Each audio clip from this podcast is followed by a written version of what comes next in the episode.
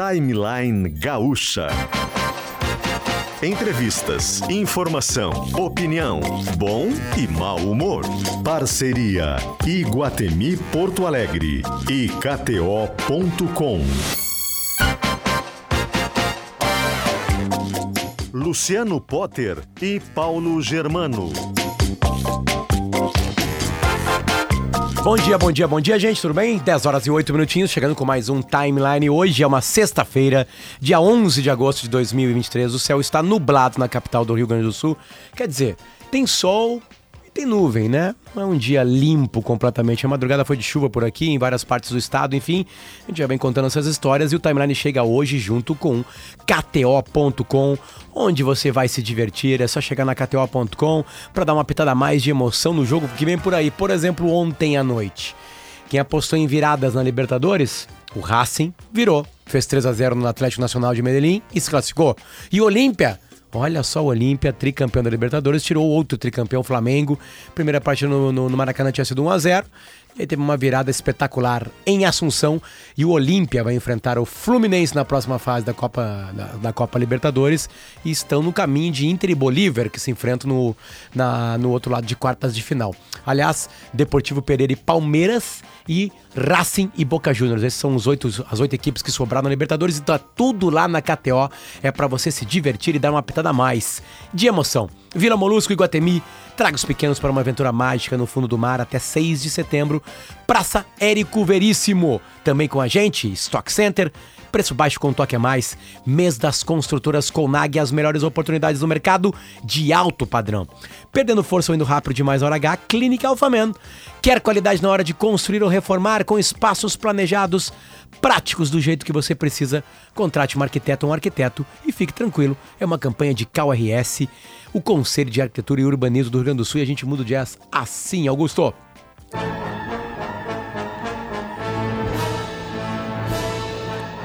Mudamos o jazz com Caderóide também, imobiliário para inquietos e Colégio Bom Conselho.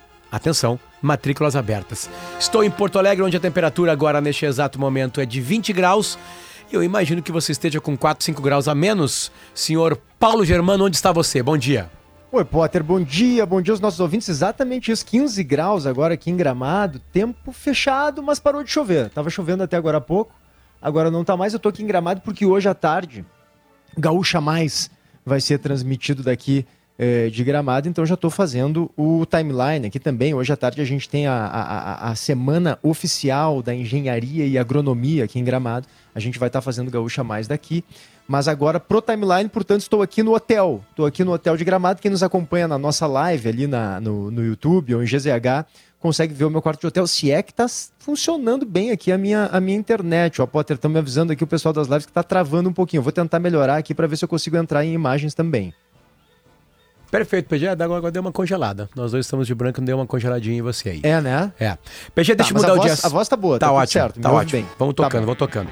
PG, teve uma hum. época hum. aqui no, no programa que um cara que participava do programa, como integrante do programa, Davi Coimbra, fez uma coluna né, dizendo que era uma falta de respeito a Feira do Livro de Porto Alegre não ter cobertura. Faltou dinheiro para comprar aquela cobertura que onde as pessoas passeiam, né? Eu lembro. É, e o Davi fez uma coluna, fez todo um estardalhaço, né? E conseguiram dinheiro, né? Com, com o griteiro do Davi com isso. Aparentemente, alguns anos depois, temos um problema muito parecido, com, com no caso, com outro detalhe de grana e que uma coluna de um outro colunista que participa do programa, hoje integrante do programa, Paulo Germano, fez o estadalhaço que deveria e aparentemente vamos ter uma solução. É isso, PG? Já temos o convidado na linha, só para te avisar. Vamos, vamos ter uma solução sim. Por isso que a gente está convidando o, o, presidente da Câmara de Vereadores aqui para conversar com a gente, nos anunciar em primeira mão. É o vereador Hamilton Sosmaier que está com a gente na linha. Vereador, bom dia, obrigado pela presença aqui no Timeline, tudo bem? Bom dia, bom dia, Paulo Germano, bom dia a todos os participantes Pre... da mesa aí. Prazer estar junto. Presidente, a gente teve esse problema. Tá na estrada, tá? Não tem problema. Vamos Estamos tentar. Qualquer coisa a gente liga de novo, a gente dá um jeito. A gente teve tá esse problema aí que a Feira do Livro teve uh, uh, um, um, o valor do orçamento da feira foi reduzido recentemente porque o Conselho Estadual de Cultura não permitiu que eventos mais tradicionais fizessem a captação de recursos via LIC. Até a intenção não era ruim, né? O Conselho Estadual de Cultura queria priorizar eventos menos conhecidos, enfim, mas acabou prejudicando o que a gente tem de mais simbólico né, na nossa cultura, eh, com eventos como a Feira do Livro, mas também o acampamento Farroupilha, enfim, outros que a gente pode uh, mencionar uh, mais tarde, mas daqui a pouquinho. Mas a Feira do Livro estava faltando 870 mil reais. O governo do estado e a prefeitura até anunciaram alguns aportes novos, mas mesmo assim ficaram faltando 400 mil reais, né, presidente, para a Feira do Livro funcionar a pleno, digamos assim, né? Sem nenhum corte na programação, uh, sem nenhuma limitação, por exemplo, para receber escolas públicas, né? Que visitam de graça a Feira do Livro. E agora parece que a Feira de Vereadores, a Feira de Vereadores é bom, né, presidente? Perdão, parece que a Câmara de Vereadores agora tem um anúncio para fazer uh, em relação aos recursos que estavam faltando para a Feira do Livro de Porto Alegre. Por favor. É, bom, Paulo, o, a, se fizesse uma provocação interessante com relação a essa dificuldade da Feira do Livro, nós conversamos com o prefeito e a Câmara devolve todo, todo ano um valor significativo para a prefeitura, só que a Câmara, ela em si, ela não pode é, aportar nenhum valor para ajudar eventos. Mas, em função da, da devolução, ela pode fazer a indicação, né? Então, nessa indicação, a gente já fez a documentação ontem, consultamos a nossa toda a equipe técnica, jurídica da Câmara para essa questão dessa indicação. E ontem, final das, finalzinho da tarde, já saiu essa documentação e agora de manhã eles me oficializaram ela é, para que realmente esse aporte ele possa ser repassado para a prefeitura e o executivo então repasse esses valores, já que o, o executivo que tem as rúbricas necessárias para financiar ou ajudar eventos como esse. Né? Então, nós temos na mesa diretora é, uma, um grupo de vereadores, que é o Moisés Barbosa, Cláudio Araújo, Lourdes Sprenger, Aloni Medina, o Ayrton Ferronato e o Adalcino Urboni, que são vereadores que são parceiros na, na nossa gestão e que são sempre sensíveis também àquilo que a gente pode tomar como decisão, desde que ela esteja dentro do princípio da, da legalidade da ética, né? E isso já tem essa devolução, então, é, diante da sua provocação aí, isso é um algo que a gente está dando em primeira mão.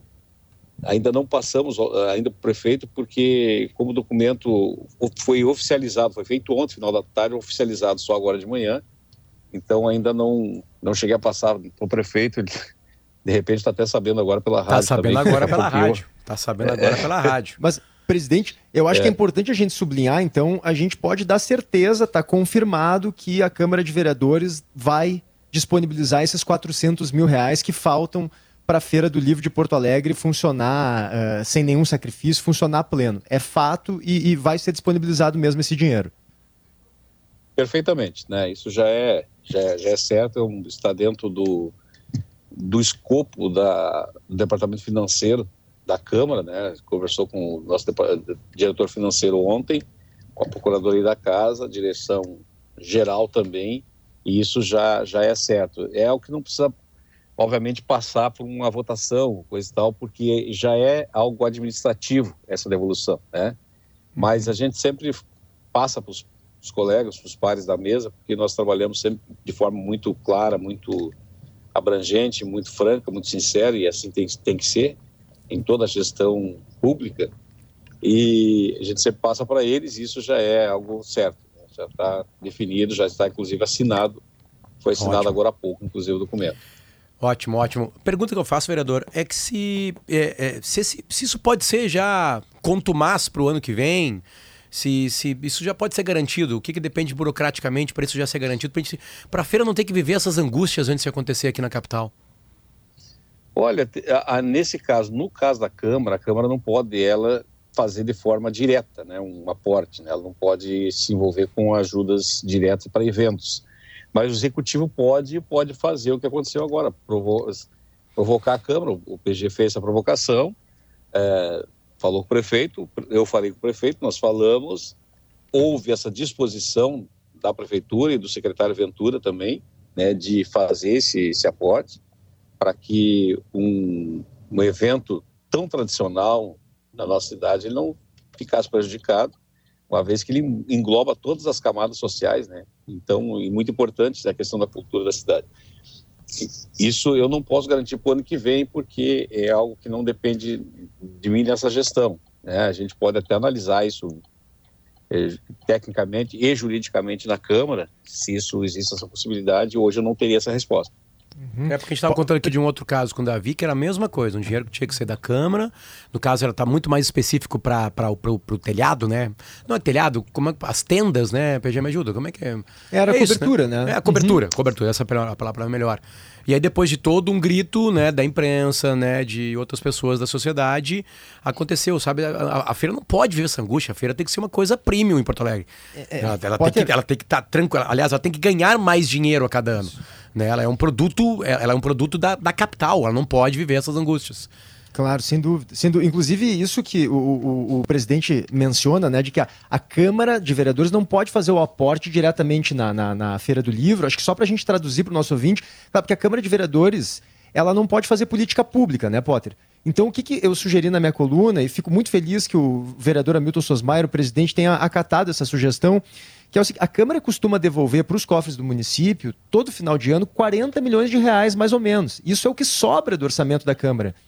Então, o que, que, são 400 mil perto de 40 milhões? Né? Então, a minha sugestão era que a mesa diretora e que o presidente Hamilton Sosmaier antecipasse essa pequena fatia desses 40 milhões, esses 400 mil, para agora, para a prefeitura aí sim poder aportar na Feira do Livro de Porto Alegre, que é exatamente o que vai acontecer. Porque tu tem toda a razão, Potter. Não é possível que a Feira do Livro de Porto Alegre, acho que seria uma mancha indelével na trajetória cultural da cidade, que um dos eventos mais emblemáticos, mais importantes do Rio Grande do Sul ficasse prejudicado, fosse reduzido, né, tivesse uh, problemas na sua programação por causa de 400 mil reais, que para nós é uma montanha de dinheiro, claro.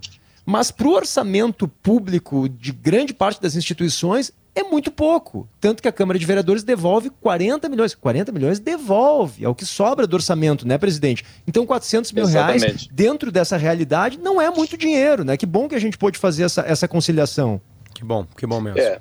É, tem, é, é, é bom a gente mencionar que isso, que existe um valores de QBM, que são os valores que os vereadores podem gastar com combustível, aquela do seu mandato, enfim, e existe uma economia muito grande assim dos vereadores pela conscientização de que é, o dinheiro público tem que ser investido com, com equilíbrio, né? Então, realmente todo ano os vereadores no, no esforço que fazem nos seus mandatos é, acaba gerando essa essa sobra e, e obrigatoriamente a Câmara devolve à prefeitura esses esses valores e nesse caso específico agora é uma indicação, né, para que esse valor seja é, colocado lá na, na Feira do Livro. Perfeito. Vereador Hamilton Sosmaier, também presidente da Câmara dos Vereadores, dando essa grande notícia, né? 400 mil liberados, né? A prefeitura acaba de saber por aqui, pelo timeline, pela Rádio Gaúcha, né? Dessa, dessa grande notícia. Então, a Feira do Livro vai acontecer como deve acontecer. Ela pode acontecer muito melhor ainda, mas enfim, vai acontecer como deve acontecer. Muito obrigado, vereador, e bom trabalho. Obrigado, bom trabalho e parabéns pelo programa. Um grande abraço. Perfeito. Obrigado, presidente. Parabéns, PG. Vamos ao Rio de Janeiro. Ah, Matheus. Oi, oi. Posso só fazer um, um, uma breve arrazoado bem rapidinho aqui? Eu, eu queria, não quero deixar de registrar também uh, o papel que teve a outra colunista de Zero Hora, minha amiga e colega Juliana Bublitz. Embora eu tenha feito essa sugestão né, para que a Câmara de Vereadores antecipasse essa devolução desse dinheiro para a Câmara do Livro de Porto Alegre, a Juliana Bublitz foi muito importante também na pressão que ela conseguiu fazer ali, tanto no governo do estado quanto na prefeitura, que anteciparam também, que investiram, que colocaram mais dinheiro na Câmara do Livro desse ano, depois que houve aquele problema ali envolvendo o Conselho Estadual de Cultura. Então só queria dar esse crédito para Juliana Bublitz também, que se empenhou muito uh, para que a Feira do Livro uh, saísse nesse ano sem ser prejudicada, que como eu disse, se fosse prejudicada e reduzida de tamanho, seria uma mancha grosseira na trajetória cultural uh, do nosso estado, da nossa cidade, porque a gente está falando de um dos eventos mais emblemáticos que a gente tem aqui. Perfeito. A Juliana merece desconto na compra de livros lá, nos corredores. Ela e o PG. uh, ah, vamos ao Rio de Janeiro. Matheus Chu, onde, por, por que você está no Rio? Bom dia. Oi, bom dia, eh, Potter, bom dia, PG e a todos. O governo lança daqui a pouco o novo PAC, o Programa de Aceleração do Crescimento, cerimônia que vai ocorrer aqui no Teatro Municipal do Rio de Janeiro. Aliás, um dos prédios mais lindos do Brasil, né, Potter? Aqui É na. Praça da Cinelândia. É, e o evento está um pouquinho atrasado, estava marcado para as 10 da manhã. Agora a cerimonialista já está anunciando aqui no microfone que o evento vai começar daqui a pouco. É, as autoridades quase todas já posicionadas aqui para este anúncio, que é uma retomada de um programa que ficou bastante conhecido aí nos governos petistas, uma nova edição que reúne eh, várias obras já em andamento, que entram em um pacote do governo para finalização, e também a previsão de privados ou de parcerias público-privadas. A cifra Potter e IPG ela chama atenção, que o governo está anunciando que o PAC vai movimentar um trilhão e até 2026 outros 300 bi depois deste Mateus, mandato Mateus, do presidente dê um Lula. corte nos números, por favor, repita. É o governo e 300 bilhões até 2026. Parece engraçado, mas deu um, Outros- corte, deu um corte de novo. Repita, por favor, Matheus. Exatamente no mesmo ponto. É, vai lá. a, in- a internet não permitindo a divulgação dos números. Vamos lá. É um trilhão e três até 2020. É, se o ouvinte tiver com alguma dúvida ou quiser o detalhamento, tá tudo publicado em GZH, porque aqui dentro do teatro, como vocês devem imaginar, a disputa por sinal de 4G é muito grande. Então, de fato, a gente ao longo da manhã está enfrentando algumas falhas. Chu, Mas é uma cifra de um trilhão vez. e 300 bilhões importante. Agora aí. sim, agora um, sim. Um trilhão, trilhão e 300 300 milhões. Exatamente, exatamente. E o Rio Grande do Sul deve receber Bilhões. uma quantia de Isso. 75 bilhões. Matheus, vai contando pra gente, tá? Estamos É. aqui contigo. Beleza. Bom, e só para encerrar, o que eu quero dizer para vocês é que é uma cifra importante, mas que envolve em grande parte recursos, por exemplo, na área de energia, e isso envolve diretamente a Petrobras, um dos motivos do anúncio ser aqui no Rio de Janeiro, e também muitos investimentos privados. A gente vai trazer mais detalhes ao longo da programação e, repito, confiram lá em GZH, porque a gente já está com uma lista das obras no Rio Grande do Sul contempladas. Tá na capa e a manchete principal de GZH agora neste exato momento. Novo PAC prevê investimentos de 1,3 trilhão até 2026 e 75 bilhões virão aqui pro Rio Grande do Sul. Esse é o Timeline, são 10 horas e 25 com KTO e Iguatemi. A gente vai e já volta.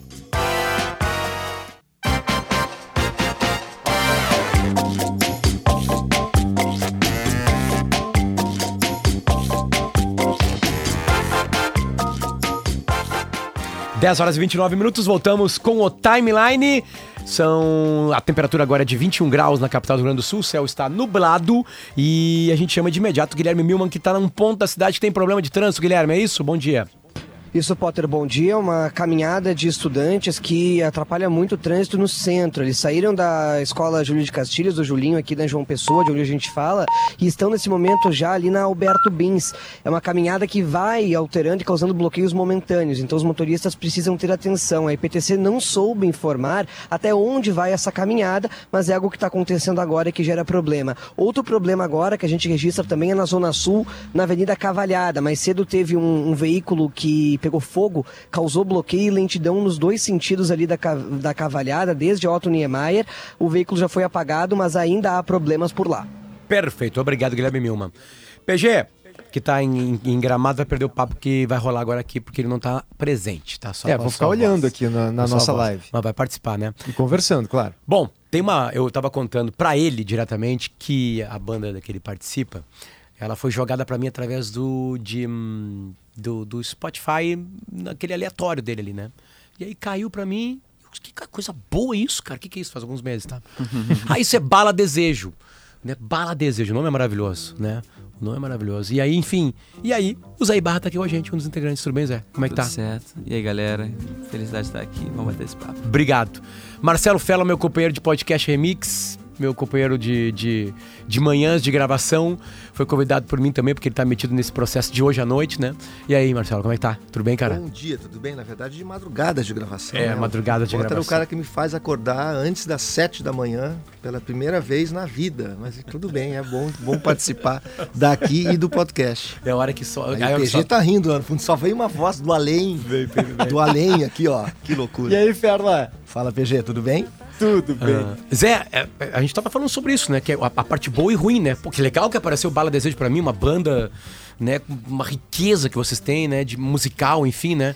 Mas falou assim, às vezes também isso pode ser ruim, né? Não a Bala Desejo sendo apresentada pras pessoas, eu imagino, enfim, né?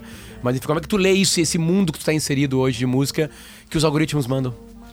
É, eu acho isso, né? Quando você tem um perfil de uma pessoa que procura e pesquisa e entende, né, e não se rende ao algoritmo, acho que pode ser, o algoritmo pode ser muito bom, porque você ensina ele para te ajudar. Então você, né, você tem que consumir às vezes coisas que você não consumiria para ele te guiar para outro lugar e tal.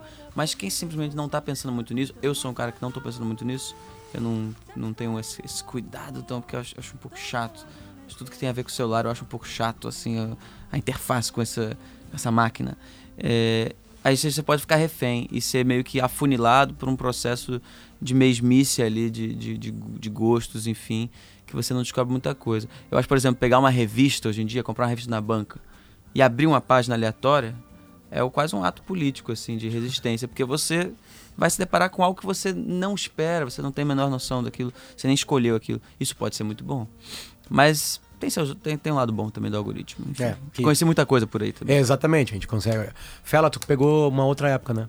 Uma É, um outra pouquinho diferente. Na verdade, eu- diferente. eu- é- Como é que Bala Desejo chegaria pra ti na década de 90, por exemplo? É, é, na verdade, eu, eu era um pouco o algoritmo, né? Antes, eu, como jornalista de música, eu recebia a, a gravadora. Na verdade, eu pesquisaria também, porque a gente fica pesquisando, então não mudou. Hoje eu estou mais confortável com o algoritmo por conta disso, né? Quem trabalha com música, para quem trabalha com música e não vai ser viciado por um tipo de por um estilo só quando o algoritmo te lê é muito difícil nos ler né? Eu ouço de tudo profissionalmente né? Eu fiquei ah, recentemente eu fiquei dois meses ouvindo Caetano Veloso que eu tive que fazer uma resenha de, dos discos dele sabe? Então assim o cara só ouve M- MPB não eu ficava procurando outras coisas. Então o que acontecia antes era isso, eu recebia, recebia como os discos das gravadoras ou ia atrás. Onde é que ia atrás? Na revista, ouvia rádio, pesquisava basicamente. Hoje não precisa tanta pesquisa, mas tem a vantagem da pesquisa instantânea, né? Porque o ouvinte que está aqui agora, que nunca ouviu falar no Bala Desejo e gosta de música, ele vai ali para o tá algoritmo agora. e já está ouvindo o Bala Desejo. Sabe? Pois, Isso é aliás, muito legal. Ferla, e Potter e Zé e Barra, eh, eu, eu tô impressionado com a quantidade de elogios que o Zé vem eh, recolhendo de alguns dos maiores artistas da, da, da- da música nacional, né? A Gal Costa, o Milton Nascimento, o Ney Mato Grosso, tá todo mundo adorando o Zé. E aí que me chamou a atenção, vocês certamente leram sobre isso, o Zé vivenciou isso, que a Gal Costa, ao gravar um dueto com o Zé Ibarra, ela ia gravar os agudos o Zé Ibarra ia gravar os graves. Ela ouviu a, a, a guia, né? Que a gente fala assim, que é a prévia da gravação que o Zé Ibarra fez da voz, e ela achou tão lindo os agudos dele que ela resolveu ela fazer os graves e o Zé Ibarra fazer os agudos. Eu achei isso sensacional. Como é que tu tá recebendo isso, Zé Ibarra? Essa. essa hum, não sei, esse hype em torno do teu nome, né? Tem muita gente gostando muito do teu trabalho e gente desse cacife, assim, do, do alto calão, né? Da música popular brasileira. Pô, pra mim é uma. É ao mesmo tempo que é uma honra, né? Um, orgulho, é uma responsabilidade também bem grande, assim. Esse, esse lance da Gal foi muito engraçado, porque realmente eu fiz, a, eu fiz a produção da música lá e eu fiz uma modulação, assim, ingenuamente achando que, que eu deveria me. Ingenuamente não. É, eu acho que eu tava certo, né? Eu vou cantar o grave, né? E deixa a Gal brilhar. No agudo, óbvio, não tem. Assim, totalmente súdito, um aluno, né? eh, aos pés dela. E ela gostou, né? Foi engraçado. Minha avó, até quando ouviu a gravação, eu mandei pra ela um link. Aí ela me respondeu no WhatsApp. É, tá lindo, mas você não canta na faixa. Aonde é que você entra? Aí eu falei, como assim, vó? Eu entro no meio da faixa. Aí mandei o segundo que eu entrava. Ela, não, não, não, não estou achando. Aí eu achei que era coisa de não tá clicando no link, tá Sim. fazendo alguma coisa errada. Mas não, ela não tava entendendo que aquela voz era minha. Mas eu não tenho a menor vergonha. E é isso, né? Eu cantei com Milton, cantei com Ney, com a, com a Gal. E eu não, tenho a menor vergonha de, de mostrar de onde eu venho, assim. Não tenho, não tenho questão com isso. Então, por exemplo, meu falsete é o falsete da Gal, entendeu? Eu ouço as coisas. A Nina Simone tem um jeito de cantar. O Michael Jackson tem alguma coisa ali. Cada artista contribui de uma forma para o espectro infinito das possibilidades, né? Sim. De ser, é, do, do ser músico ali. E a Gal é a minha maior inspiração pro meu falsete, então É, eu entendi minha avó achar isso, assim. Zé, a gente, a gente tava vendo, a gente conversou esses dias num. Bom, só deixa eu explicar para quem nunca ouviu, tá? Eu e o Fela, a gente faz um podcast chamado Remix. É só procurar no Spotify. Remix, tá? Remix é a coluna que o Fela criou na década de 90, aqui na Zero Hora, enfim, né? A gente reativou eu ela. depois, né? A coluna do Ferla. Só pra lembrar, o, o, o Ferla criou essa coluna e ela continuou depois que o Ferla saiu da Zero Hora. E aí teve vários outros jornalistas que assinaram essa coluna e eu também, entre 2008 e 2009, eu assinei o Remix também, que era uma coluna, assim, mais focada em cultura alternativa, né, Ferla? O Ferla tratava muito de música eletrônica também. É, é na, época, na época era importante. Mas sim, exatamente, era de música em geral, mas focava, tentava focar nas novidades um pouco e fazer fazer umas, um, umas combinações, assim, tentar fazer o que tá, estava sendo feito de novo aqui, que combinava com o que se fazia lá fora. Bom, mas a gente, tá, a gente conversa no remix e, e já várias vezes apareceu, Zé, de, de, do, do, papo de inteligência artificial, né? Algumas notícias são maldadas, né? A verdade é que estão ah, recriando a voz do John Lennon. Não, na verdade, um software de inteligência artificial limpou uma faixa já gravada pelo John e agora o Paul e o Ringo, não sei se o Ringo vai participar, enfim, vamos regravar essa faixa como se fosse uma faixa dos Beatles, porque foram gravadas, ela foi gravada numa época de Beatles, né? Enfim, o quanto a tecnologia entra numa gravação tua? Quanto tu deixa que ela entre? Quanto que ela. No estúdio, digo no estúdio, no show, outra coisa, enfim, né? Até ela pode estar, enfim. Mas o quanto ela te ajuda hoje? Cara, por enquanto, o menos possível. De, de verdade, assim. No Bala, por exemplo, a, a gente optou. Eu sempre quis que fosse uma coisa total, totalmente analógica no sentido amplo da, da palavra. Não só. Claro, tem tecnologia em tudo. A gente grava com microfones, a gente grava com computadores e tudo mais. Mas eu sinto, pressinto que tem um negócio que no show a gente consegue vivenciar, que é que é um poder de, de, transcender musicalmente, assim, e isso acontece comigo. Eu sei o que, que, é isso. E eu acho que na gravação isso é importante. É o que todo mundo fala da energia que, que, que printa ali, entendeu? Então, eu, cada vez eu tento fazer as coisas mais ao vivo e, e poucos takes, porque isso, isso faz com que a gente se, se abra para um estado de atenção e, e presença muito muito, muito forte, assim. Porque se eu tenho 100 takes para fazer, eu posso fazer um take qualquer, depois eu take qualquer, uma hora chegar numa coisa. Mas se eu tenho dois, eu tenho que fazer certo.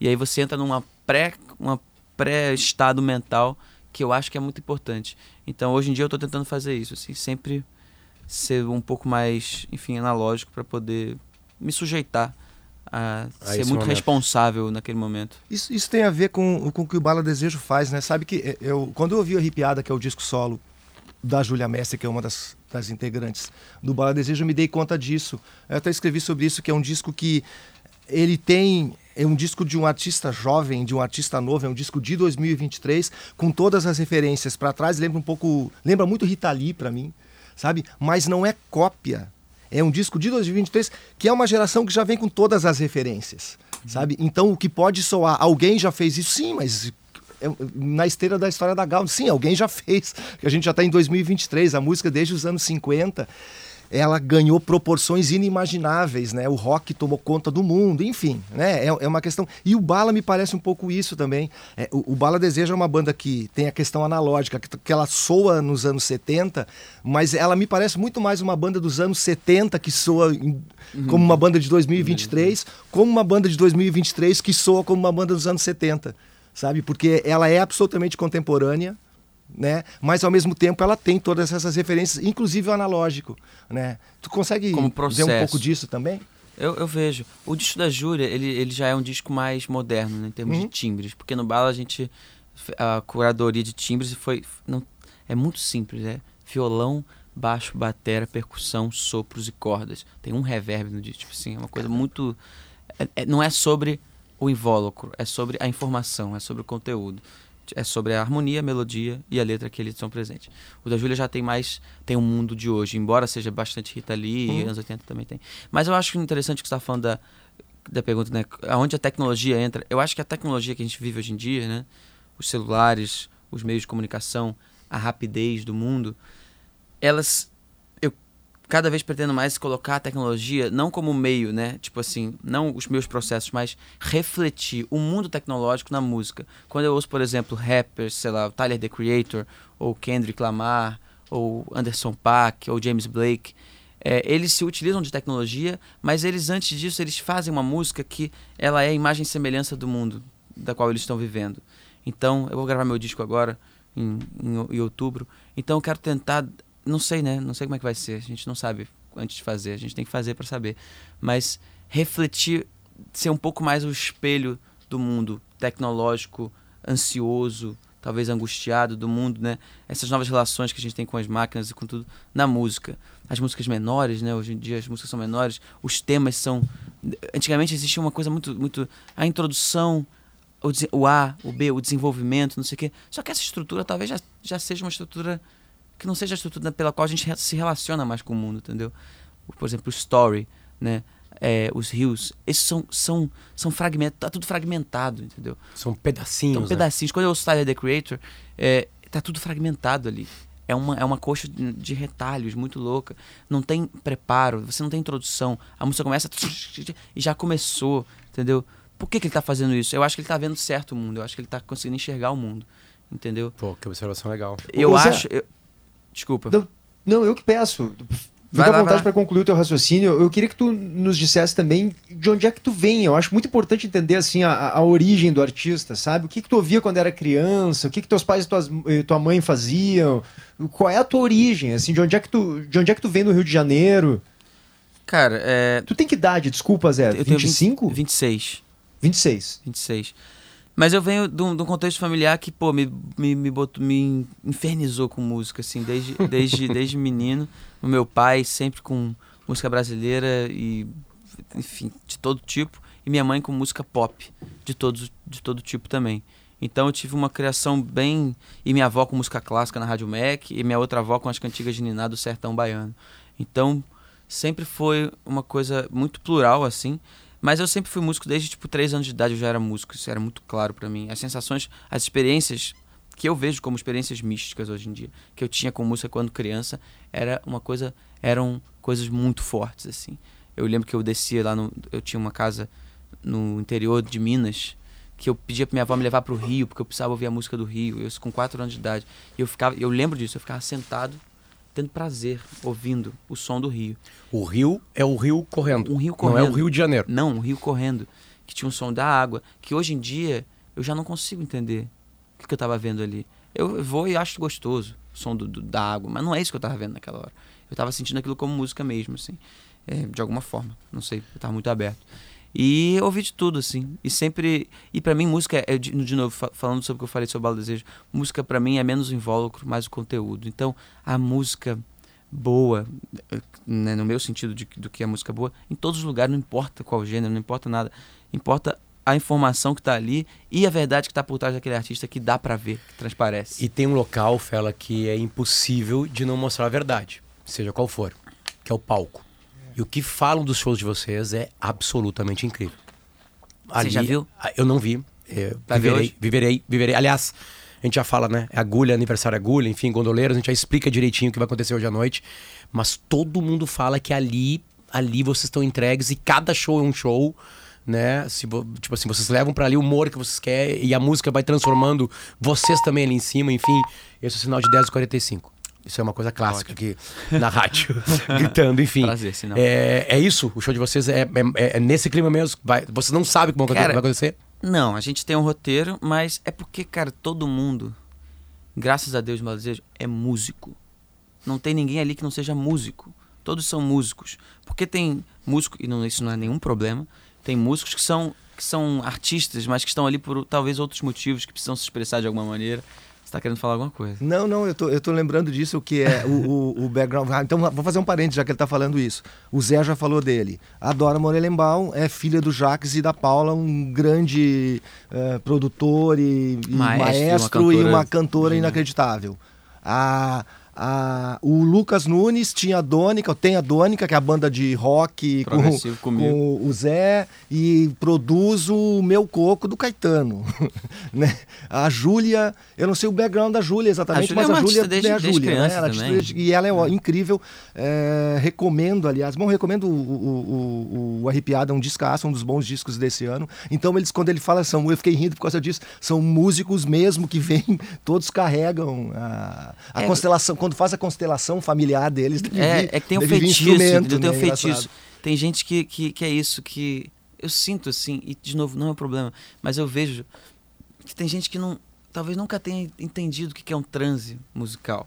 E no Bala, todos nós, nós quatro, e todos os músicos da banda sabem o que é isso e entram. E não tem opção. Eu tenho, assim, eu tenho uma relação tóxica com a música. Eu tenho uma relação abusiva com a música. A música, ela, ela me domina de uma forma que eu não consigo controlar.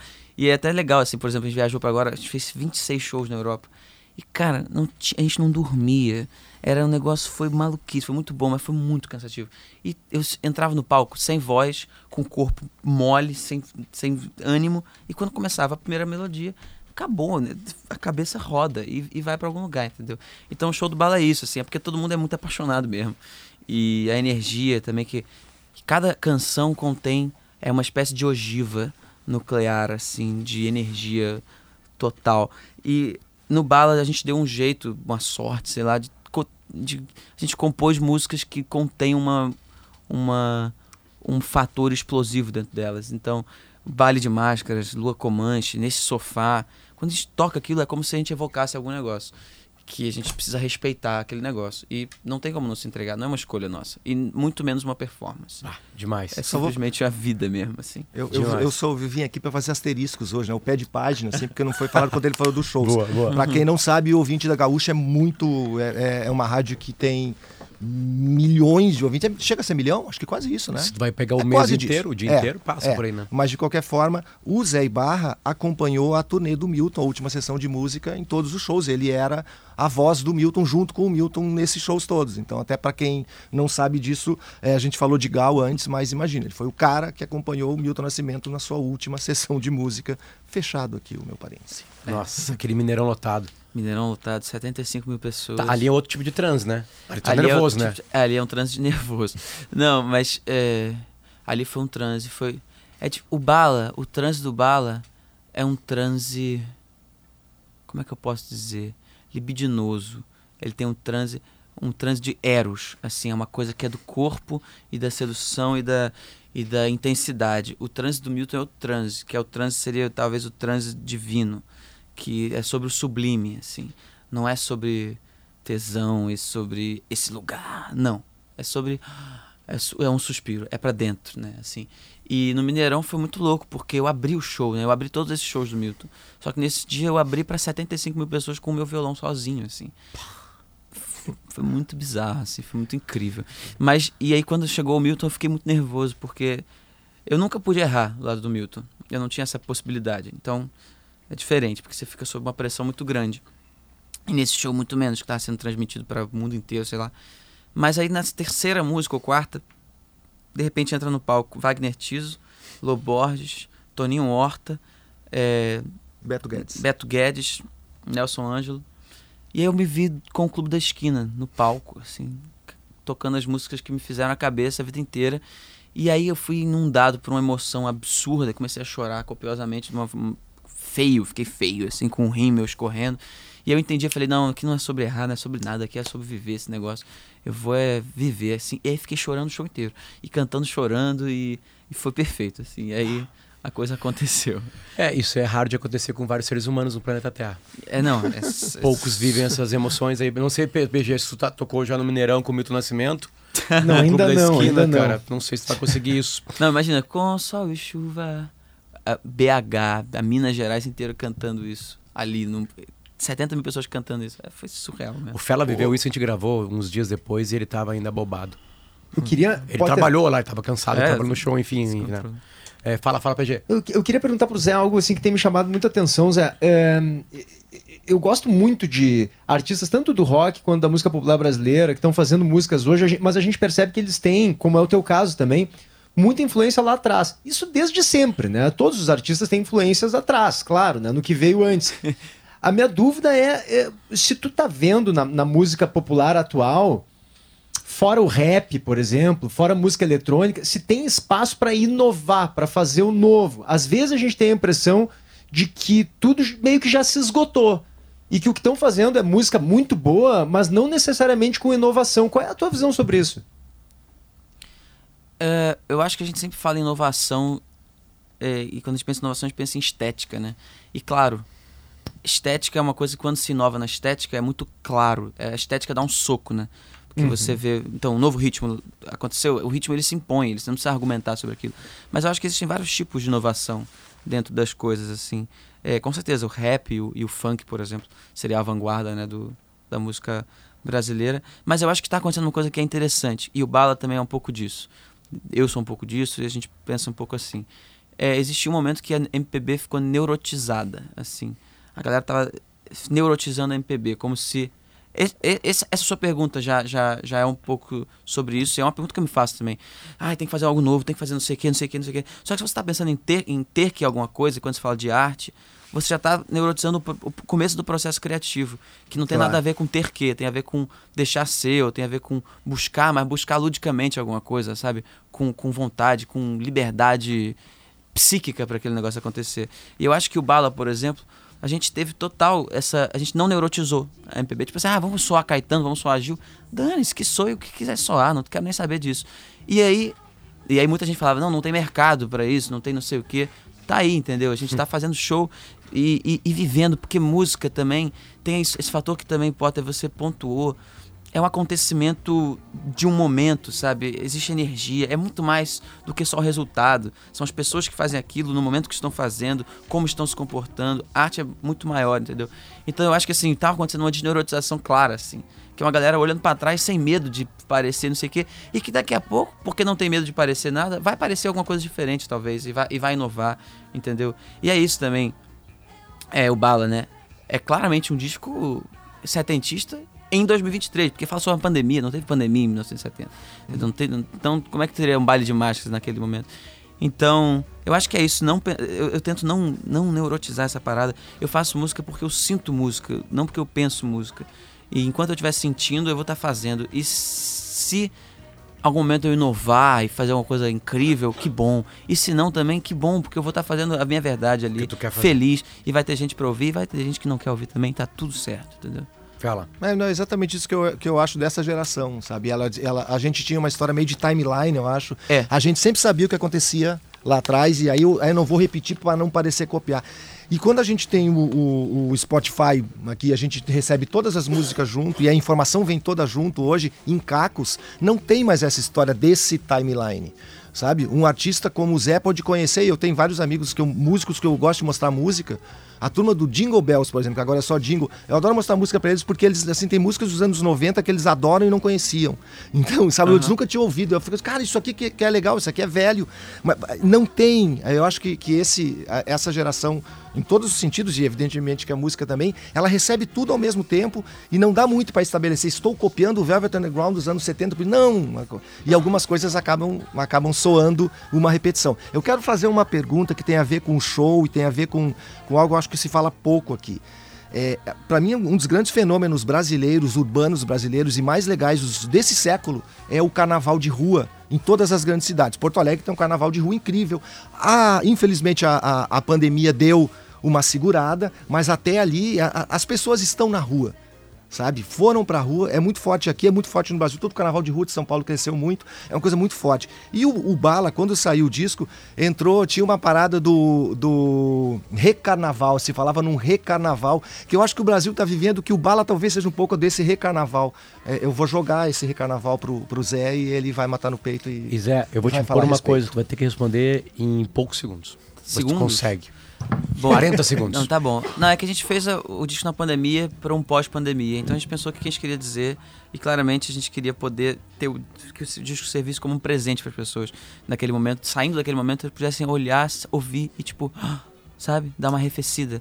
E a gente. E é, o carnaval é um símbolo da arrefecida, né? É, como a felicidade que você fica, o Tom Jobim que você fica esperando o ano inteiro para vestir a fantasia. Então, a gente entrou no. Foi esse o conceito do disco. E a gente fez um disco chamado Sim, Sim, Sim. E o Recarnaval surgiu no momento lá que veio a melodia e aquele momento de quando desce o anjo e veio recarnavalizar. Falei, caraca, pronto, fechou o negócio. Aí fizemos o tema do Recarnaval. Enfim, mas é isso. Foi, foi o mote porque a gente imaginou que aquilo pudesse fazer sentido no pós-pandemia. Pra gente, primeiramente, e, pra, e pro público. E assim parece estar fazendo. E uma felicidade grande. Ah, bom, é aniversário do Agulha e é no Gondoleiros, hoje à noite. Abre às 9 horas, né? Tá todo mundo convidado. Ainda tem ingresso no Simpla, poucos, a informação que a gente recebe. né? Gente, é inacreditável. Venham, não é porque eu faço não, mas é bom mesmo. Não e, é bom? E é gostoso demais porque não tem ego na parada, é só é só música acontecendo, todo mundo dançando, é uma felicidade. É lindo, é lindo. Zé. Barra, obrigado pelo carinho. Valeu. Valeu, Porta, valeu todo mundo. Tem Bala Desejo hoje em Porto Alegre à noite no Gondoleiros. É só chegar, ingressos no Simpla. Fela, volta mais vezes aqui. O que tu acha? Só me convidar, ué. Fechou. PG, bom final de semana pra ti. Bom Tchau, gramado beijo pra ti. todo mundo. Bom fim de semana. Valeu, tchau, tchau. Boa parte pra acabar. Ouça a Gaúcha a qualquer momento e em todo lugar. O programa de hoje estará disponível em gaúchazh.com e no Spotify. Timeline Gaúcha. Entrevistas, informação, opinião, bom e mau humor. Parceria Iguatemi Porto Alegre e KTO.com.